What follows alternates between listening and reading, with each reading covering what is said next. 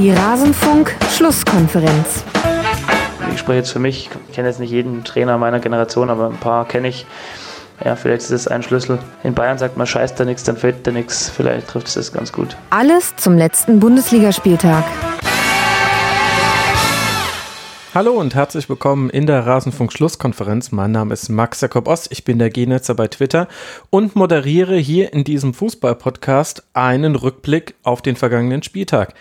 Hier an dieser Stelle allerdings hört ihr jetzt nur den Teil, den wir besprochen haben und mit wir meine ich meine Gäste und mich zur TSG aus Hoffenheim und deshalb auch das Julian Nagelsmann Intro. Sollte euch die ganze Folge interessieren, worauf ich natürlich hoffe, dann besucht rasenfunk.de, da gibt es nicht nur Spieltagszusammenfassungen, sondern noch viel mehr, aber damit will ich euch jetzt nicht langweilen, hören wir jetzt erstmal rein, was hatten wir zum Spiel von Hoffenheim zu sagen und bitte.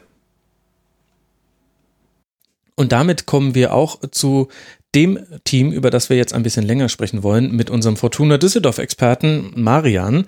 Wir reden über ein 2 zu 1 gegen die TSG aus Hoffenheim. Was für eine Schlussphase. Erst schießt Grilic an die Latte, Luc Bacchio vergibt die Chance aus 2 zu 0, indem er auch die Latte trifft. Dann trifft Reis Nelson zum Ausgleich, bevor wiederum Luc Bacchio vom Strafstoßpunkt aus kalt bleibt und den ersten Dreier für Fortuna Düsseldorf in dieser Saison besiegelt. Vorne vergab Hoffenheim viele Chancen, während man defensiv ganz schön viel zuließ, bevor wir gleich länger über Düsseldorf sprechen, Marian. Deswegen die Frage an dich. Kannst du mir erklären, warum sich die TSG bisher so schwer tut? Da scheint irgendwas noch nicht in der richtigen Balance zu sein. Ja, das stimmt. Also ich habe jetzt natürlich auch noch keine endgültige Erklärung dafür, aber ähm, sie schaffen es auf jeden Fall, sich Chancen zu kreieren. Jetzt muss man natürlich sagen, gegen Fortuna Düsseldorf muss das als eine Mannschaft wie, TSG, wie die Hoffenheimer eigentlich auch möglich sein. Äh, gleichzeitig sind sie aber defensiv eben noch ähm, auf jeden Fall noch sehr anfällig und ähm, müssen da auf jeden Fall äh, eine Lösung finden, wie sie das beheben. Da bin ich sehr, sehr gespannt, weil ähm, Julian Nagelsmann eigentlich, finde ich auch so, wenn man sich die vergangenen Spielzeiten anguckt, immer mal so Phasen dabei hat, wo es nicht ganz so gut läuft, dann aber meistens die richtigen Schlüsse zieht und die richtigen Lösungen findet und am Ende wird es dann doch eine ganz gute Saison und ähm, traue ihm das jetzt eigentlich auch zu, zumal sie jetzt aber natürlich auch erstmal mit der Dreifachbelastung umgehen müssen. Ähm, mhm. Ja, ich bin gespannt. Vielleicht, Peter, ein personelles Problem auch, ohne jetzt sagen zu wollen, Nordfight und Posch hätten da ein ganz fürchterliches Spiel gemacht, das meine ich nicht, aber mit Akpobumwa, mit Adams, mit Hübner, Bicakcik, Geiger, Rupp, Amiri, Demirbay fehlen auch schon viele Spieler, von denen ich mir vorstellen könnte, die haben in der Statik und im Plan von Julian Nagelsmann durchaus eine Rolle gespielt für Hoffenheim. Die Hälfte meines Kicker-Manager-Teams ist davon betroffen. Okay, das dann alleine schon, spreche ich jetzt äh, hier auch mit dem Kicker-Manager äh, Peter Ahrens, da wirst du mir da ja voll zustimmen. Äh, ja, natürlich. Also das ist also eine verletzten Reihe, die also kein Team, glaube ich, so richtig kompensieren kann. Also gerade so in einer, in einer Defensive, was sowohl die Sechser als auch die äh, Innenverteidiger geht dann Adams, der wirklich äh, ja auch äh, wirklich gesetzt war. Mhm. Von Anfang der zum Beispiel gegen die Bayern, finde ich, ein sehr ordentliches Spiel gemacht hat. Das sind natürlich wirklich Verluste, ähm, ja, da kann man dann auch noch so ein hochbegabter Trainer sein wie Nagelsmann, da kommst du erstmal nicht mit klar. Also ich denke, das ist wirklich äh, was, da müssen die Hoffenheimer noch ein paar Wochen wirklich durch ein Tal. Und ähm, kann natürlich so eine negative Dynamik verstärken. Andererseits ist Hoffenheim dann auch nicht so ein Binnenklima, dass man dann sagt, ja, der Nagelsmann, der ist ja sowieso schon im Kopf halb in Leipzig, ähm, dann, dass da die Rufe stärker werden und so weiter. Also da, das wäre anderswo wahrscheinlich der Fall, aber eben nicht in Sinsheim ich glaube, dass Nagelsmann da wirklich auch extrem gut weit und ruhig weiterarbeiten kann. Oder er das, hat Glück, dass mit Schalke und Leverkusen wir gerade andere Themen haben, an denen wir uns abarbeiten können. Ja, das glaube ich eher nicht, weil ähm, andere Clubs sind immer dabei, auch zu schwächeln. Das hat, glaube ich, noch nie irgendwie dann auch ähm, dazu geführt, dass man den eigenen Club nicht kritisch betrachtet hat. Ich glaube, das ist schon so eine ähm, Hoffenheimer Spezialität, die auch mit der ganzen Struktur des Vereins auch durchaus zusammenhängt und natürlich auch mit Verdiensten, die Nagelsmann hat, dass man einfach, glaube ich, da auch gar nicht rüttelt in irgendeiner Form. Ähm, man weiß, dass es seine letzte Saison ist, man weiß, wo er Hoffenheim hingeführt hat. Ich glaube, Nagelsmann muss sich da überhaupt keine Sorgen machen. Also eher um das sportliche Ziel, dass er das zu erreichen hat, aber um seine Person und seinen Status gar nicht. Das ist natürlich eine positive Nachricht, auch mit Blick auf das Intros. Da wird er beruhigt aufatmen und wahrscheinlich dann hier an der Stelle auch den äh, Rasenfunk beenden, denn er muss sich ja vorbereiten auf das Auswärtsspiel in Donetsk. Man soll doch nicht mal Rasenfunk hören, anstatt zu arbeiten. Außer man ist Rasenfunk-Supporter, die dürfen alles. die Frage, die ich mir gestellt habe, Marian, war, wie lange werden wir es noch erleben, dass Sean Zimmer so frei zum Flanken kommt? Das war jetzt nach dem Augsburg-Spiel schon die zweite Flanke, die er völlig unbedingt reinbringen konnte und die dann ja auch äh, zur Führung geführt hat.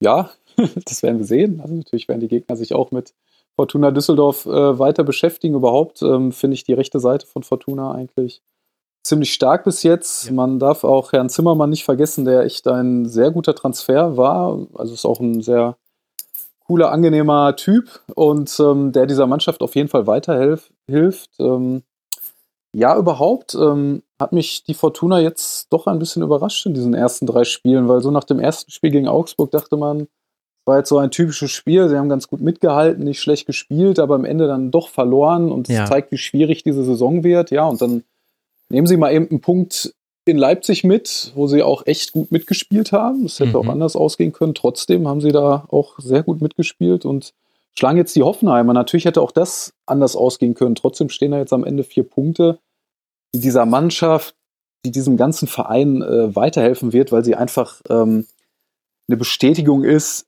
dass man mit diesem Kader äh, auf jeden Fall mithalten kann, weil äh, natürlich, wenn man sich diesen Kader anschaut, gab es da so viele Fragezeichen am Anfang der Saison. Also es ist eben auch ein sehr spannender Kader, den sie mit sehr viel Kreativität zusammengestellt haben. Hm. Trotzdem konnte man bei ganz, ganz vielen Spielern, ich meine, natürlich sind es jetzt erst drei Spiele gespielt, aber man konnte nicht genau wissen, ob, es, ob das reichen wird für die Bundesliga. Und zumindest wird, ist es jetzt so ein kleiner Fingerzeig, hey, äh, wir sind auf jeden Fall da und wir sind in der Lage, unsere Punkte einzusammeln. Und ähm, ja, da muss man mal schauen. Trotzdem wird jedes Spiel weiterhin sehr harte Arbeit, aber bis jetzt äh, läuft es gut. Also ich glaube, vier Punkte nach drei Spielen hätten sie sofort unterschrieben, wenn sie das, äh, wenn ihnen das, wenn ihnen das einer vor der Saison gesagt hätte. Ja, das stimmt. Wobei ich mir immer die Frage stelle bei dieser Redewendung, warum sollte man das eigentlich unterschreiben? ja, das stimmt. Klingelt jemand an der Tür und sagt, ich biete Ihnen hier ein Unentschieden nach starkem Kampf in der zweiten Halbzeit. Würden Sie das unterschreiben? ja, das unterschreibe ich. Herzlichen Dank. Ja, ähm, ja das ja. stimmt. Naja.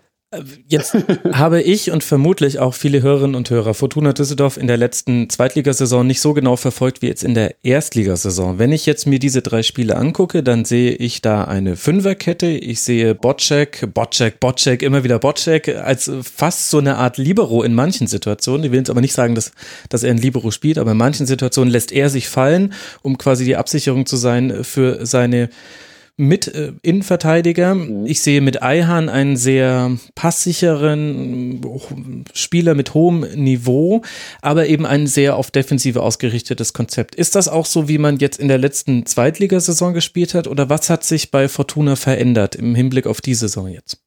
Zunächst einmal äh, würdest du mit dieser Aussage dir den Ärger von Trainer äh, Friedhelm Funke äh, zuziehen, weil genau das gerade sein großes Thema ist. Ähm, nach dem Augsburg-Spiel wurde das kritisiert, ob er nicht zu defensiv aufgestellt mhm. hat. Und das hat, hat ihn sehr gewurmt. Also er hat ja mehrfach auch die Journalisten angesprochen, äh, dass das doch Quatsch ist und dass es immer nur auf die Ausrichtung ankommt und dass man auch mit einer Fünferkette äh, sehr offensiv spielen kann, wenn, wenn es denn alle Spieler richtig machen im Angriff. Ähm, das fand ich gegen Leipzig, äh, fand ich das auch. Aber jetzt genau, gegen genau. Hoffenheim stand man doch relativ tief, oder habe ich da jetzt Erinnerung? Nee, nee, nee, das stimmt. Ich, ich, sage nur, dass es diese mhm. Diskussion halt auch in Düsseldorf gibt und dass das etwas war, was Herrn Funkel sehr geärgert hat. Ähm, und der dann gerade dieses Leipzig-Spiel zur Rate gezogen hat, um zu zeigen, hey, wir können auch mit so einer Fünferkette äh, offensiv guten Fußball spielen, was sie da ja auch gemacht haben. Ja, das stimmt. Mhm. Ähm, ja, also man muss sagen, sie hatten auch sie haben jetzt auch nicht die wahnsinnig überragende Zweitligasaison gespielt. Also sie haben natürlich sehr davon profitiert, dass es da gerade nicht solche Mannschaften wie Köln und Hamburg gab.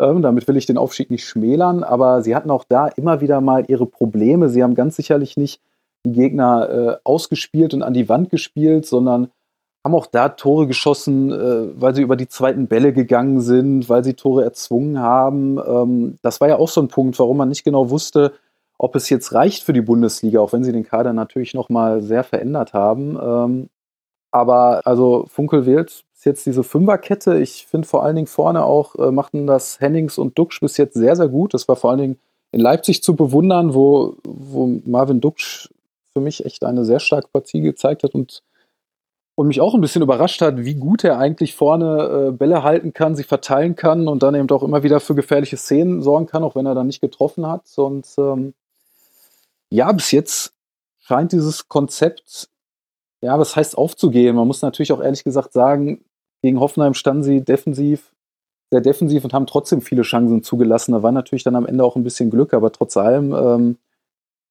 scheint es zumindest so zu funktionieren, dass man aus dieser Fünferkette versucht, ein wenig Sicherheit zu gewinnen und dann eben immer wieder ähm, Nadelstiche versucht zu setzen. Ähm, und das klappt bis jetzt ganz gut, so würde ich sagen, ja. Ja, ich meine, bei der Fünferkette ist ja immer die alte Frage, was machen die beiden Außenverteidiger, genau. die eben entweder genau. zur Fünferkette es werden lassen oder zu einem 3-4-3 oder zu was auch immer.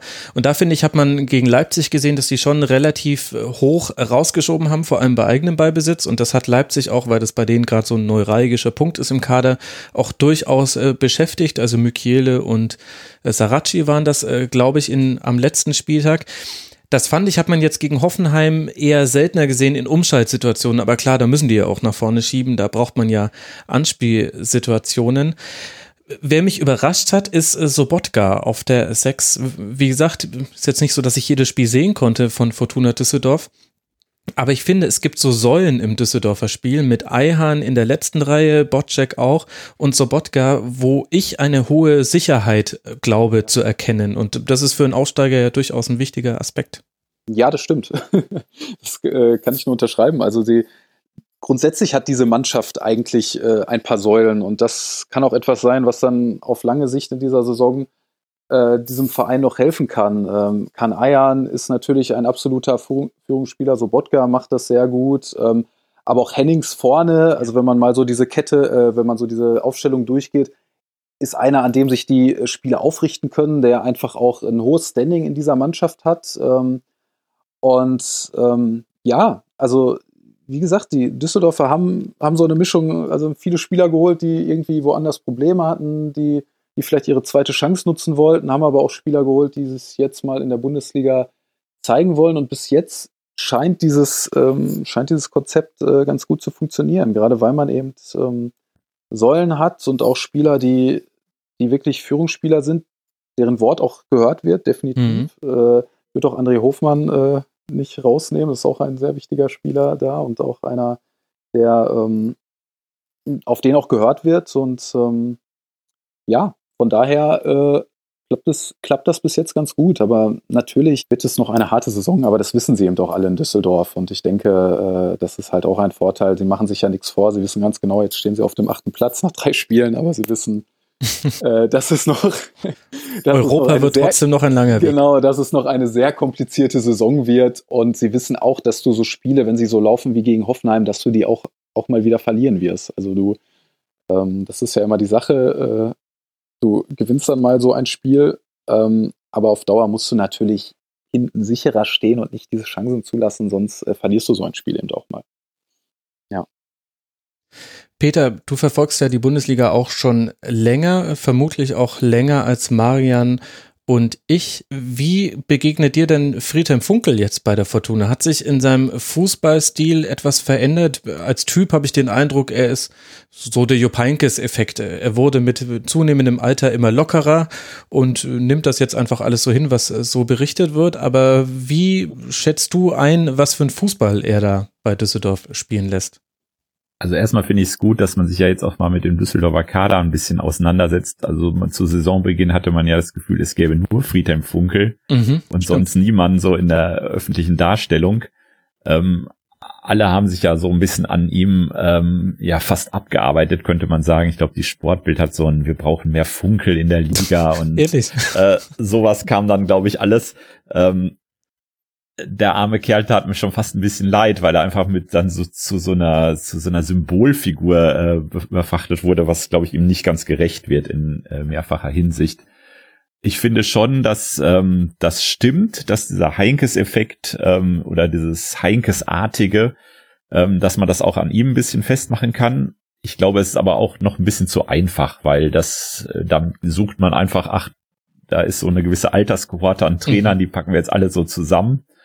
Ich glaube schon, dass Funkel, ähm, wie Heikes natürlich übrigens auch, aber ich funkel auch so in etwas höherem Alter oder gesetzterem Alter durchaus auch noch immer neue Impulse bringen kann. Also ähm, ich denke, das ist nicht der, wo man sagt, ja, das ist halt der ruhige Typ und ähm, der äh, lässt halt immer so spielen und die defensive Ordnung ist wichtig und ähm, man setzt sich dann, finde ich, zu wenig auch mit dem auseinander, was er spielt. Und da habe ich durchaus das Gefühl, dass er ähm, äh, sich sehr auch wirklich noch einfach Gedanken macht und einfach sehr auch an sich an Gegnern durchaus orientiert und ausrichtet und die Mannschaft danach aufstellt.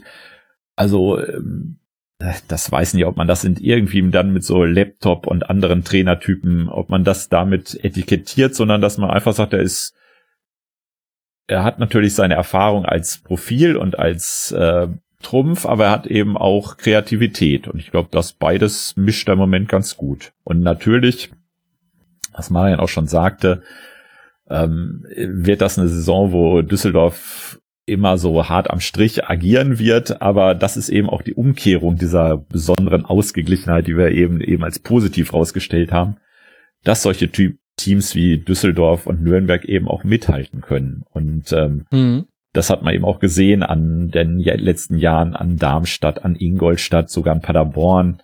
Ähm, das sind halt Teams, die durchaus auch ein Jahr mithalten können und sogar äh, vielleicht sogar schon drei, vier Spieltage vor Schluss äh, Abstiegsgefahr gebannt haben, die sich eben nicht auf Dauer halten können. Das würde ich bei Fortuna dann auch sagen, wenn sich da nicht nachhaltig was verändert, wird das irgendwann wieder in der zweiten Liga enden, aber es ist wirklich überhaupt nicht gesagt, dass das dieses Jahr der Fall ist.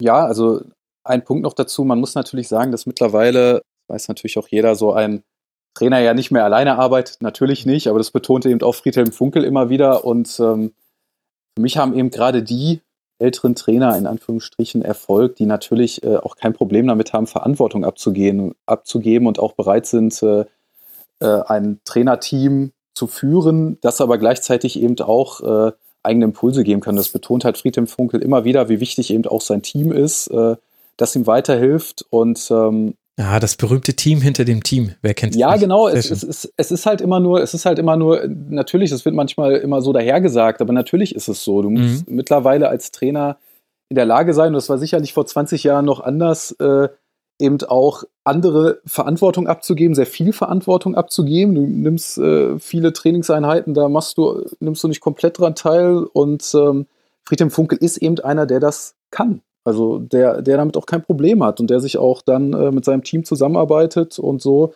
diese Mannschaft versucht weiterzuentwickeln. Ähm, und ja, es klappt. Also, Wen gibt es da, den man mal im Auge behalten sollte? Also ne, der Trainerstab, da gibt es Thomas Kleine als Co-Trainer, genau. Klaus Reitmeier, das, da klingen genau. natürlich allen Kindern der Bundesliga die Ohren. Wer sind da so die entscheidenden Personen? Ja, Thomas Kleine ist auf jeden Fall einer, der, äh, der da einen sehr, sehr wichtigen, äh, sehr wichtige Impulse setzt. Aber ich würde auch äh, Axel Bellinghausen nicht, äh, nicht unterschätzen, mhm. der äh, Co-Trainer ist und eben so eine, ja, eine Fortuna-Legende und der dann eben auch einfach dafür sorgt, dass äh, so die richtige Stimmung im Team da ist, der einfach jemand ist, der den Verein super kennt, einen guten Kontakt zu den Fans hat und der, der so eben so etwas auch ähm, an die Mannschaft herantragen kann. Und äh, hm, wurde vom ähm, Spieler direkt zum Co-Trainer in der letzten ja, Saison, als Peter genau, Herrmann abgewandert genau. wurde. Und, und daran sieht man zum Beispiel, und das ist ja auch etwas, äh, etwas sehr Wichtiges, äh, Friedhelm Funkel hat sich Peter Herrmann geholt, Jupp Heynckes hat sich dann auch sofort Peter Herrmann geholt. ja. da, sieht man, da sieht man so ein bisschen, äh, dass natürlich äh, auch diese Trainertypen wissen, dass sie, dass sie Hilfe brauchen und dass sie sehr gute Hilfe brauchen. Und ähm, damals bei, bei der Fortuna, als Peter Hermann gedacht, äh, gegangen ist zum FC Bayern, ähm, dachten viele schon, boah, jetzt, jetzt geht hier alles den Bach runter und das haben sie halt auch aufgefangen. Und äh, auch das betont Friedhelm Funkel sehr oft in Gesprächen, äh, dass man das halt auch würdigen muss, dass sie das geschafft haben. Und ähm, ja, sie sind trotzdem aufgestiegen und äh, sind jetzt dabei, sich da äh, peu à peu äh, weiterzuentwickeln. Ne? Und ähm, da darf man gespannt sein, wie das weitergeht. Ja. Ja, da würde mich noch deine Einschätzung als Insider interessieren. Niemand erwartet von Fortuna Düsseldorf jetzt äh, Zauberfußball. Auf der anderen Seite haben wir jetzt ein Spiel gesehen, in dem Michael Rensing bei Düsseldorf die meisten Pässe geschlagen hat, nämlich 34. Das war das, was Hoffenheim irgendwie in drei Minuten hinbekommen hat. Und die Passquote lag bei 66 Prozent. Das sind jetzt alles nur Zahlen. Was hinter den Zahlen aber liegt oder eigentlich noch wichtiger ist als die Zahlen, ist eben, dass es, man braucht Geduld, wenn man ein Fortuna Düsseldorf Spiel sich anguckt und mit dem Herzen an der Fortuna hängt. Jetzt wusste man, dass das so kommen würde. Aber wie schätzt du das Umfeld ein? Was ich als Außenstehender interessant fand, war der mangelnde Zuschauerzuspruch zum Auftakt gegen den FC Augsburg beim ersten Erstligaspiel seit vielen Jahren. Das ist mir so ein bisschen hängen geblieben. Ist das auch stellvertretend für eine abwartende Haltung im Umfeld? Darf man das nicht überbewerten? Wie schätzt du die Situation da ein? Ja, was heißt äh, ein abwartendes Umfeld? Äh, Düsseldorf ist sicherlich eine komplizierte Fußballstadt. Man darf halt nicht vergessen, dass dieser Verein äh, viele, viele Jahre davor eben nur ein Jahr in der Bundesliga war. Mhm. Und natürlich äh, macht das etwas auch mit einer Stadt. Äh, dieser Verein wird wahrgenommen, natürlich. Er hat auch einen, äh, einen sehr festen Fankern, aber er hat dann eben auch sehr, sehr, sehr, sehr viele, die das so, so nebenbei wahrnehmen und die jetzt eben auch erstmal auf diesen Verein, der jetzt in der Bundesliga ist, wieder aufmerksam werden müssen. Gleichzeitig ist Düsseldorf eben auch eine Stadt, wo viele Menschen hinziehen. Äh, das ist vielleicht manchmal ein bisschen mit Berlin vergleichbar, auch wenn es eine andere Dimension ist, aber äh, die natürlich auch dann ihre eigenen Fußballvereine mitfinden, mitbringen und jetzt nicht unbedingt zu Fortuna Düsseldorf gehen. Ähm, also auch lauter Stuttgart-Fans in Düsseldorf unterwegs. Ja, ja genau, natürlich. Äh, nein, ähm, aber deswegen muss sich dieser Verein, äh, zusätzlich gibt es noch die DEG als Konkurrenz, auch nicht zu unterschätzen. Äh, und deswegen wissen sie auch alle ähm, beim Verein, was das jetzt eigentlich für eine große Chance ist und wie wichtig eben aber auch dieser Klassenerhalt ist. Also mhm. ein, einmal, um, um finanziell besser dazustehen, dass man eben nicht immer so einen Sie nennen es kreativen Kader, aber eben auch so einen Kader irgendwie zusammenschustern muss. Ähm, und aber auch um so ein Gefühl äh, für, für den Verein in dieser Stadt zu schaffen, dass das Stadion eben wieder häufiger voll ist und äh, viel mehr noch auf diesen Verein schauen. Dazu brauchst du meistens ein paar Bundesliga-Jahre. Und deswegen ist eben auch die Frage, wie lange sie ruhig bleiben bei Fortuna Düsseldorf. Das ist immer der, immer der schöne Begriff, ja, solange der Erfolg da ist, ja, so ist das mhm. halt nun mal. Sie wissen, was sie da für eine Riesenchance haben. Und äh, sie wissen, dass sie eigentlich diese Klasse unbedingt halten müssen. Äh, wenn, sie, wenn sie nicht wieder dann in die zweite Liga absteigen wollen und dann wieder so eine so ein Jahr erleben, wo man nicht genau weiß, da kann man natürlich vielleicht wieder aufsteigen, aber das ist dann eben nicht garantiert. Der Weg ist sehr schwierig aus der zweiten Liga wieder raus.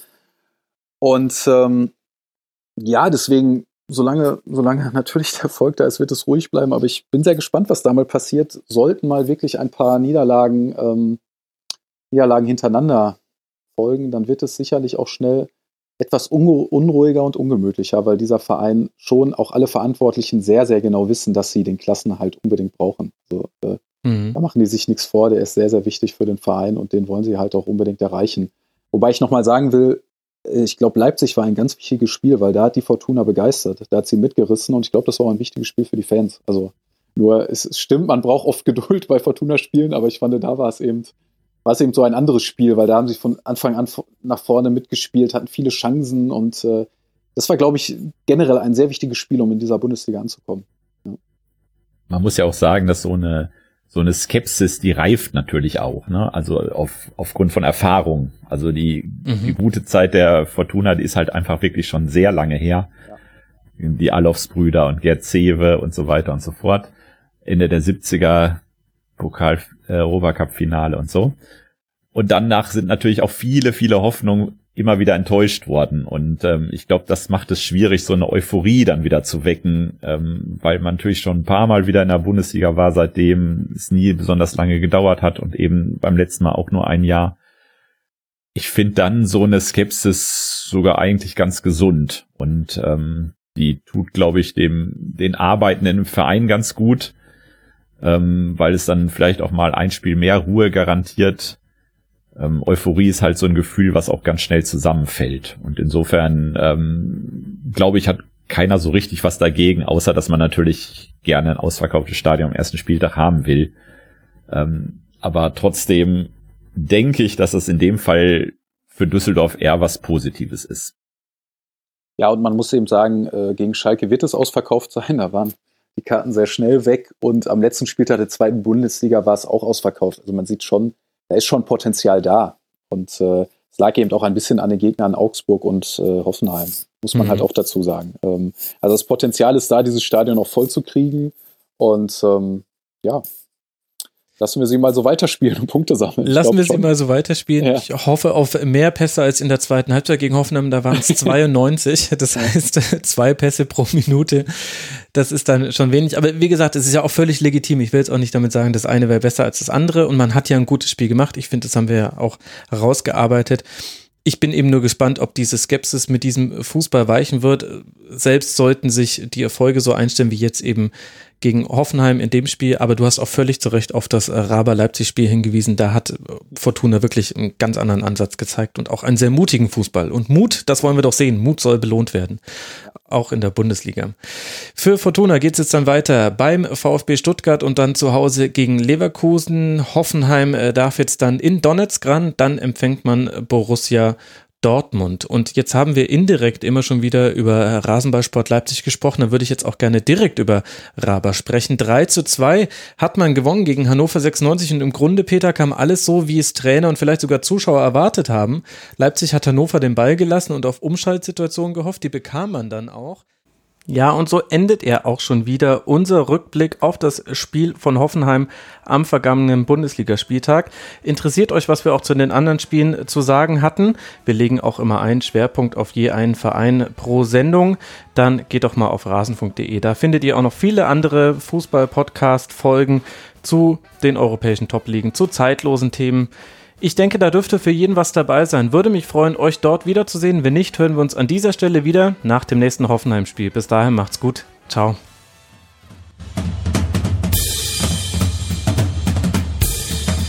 Das war die Rasenfunk-Schlusskonferenz. Wir gehen nun zurück in die angeschlossenen Funkhäuser.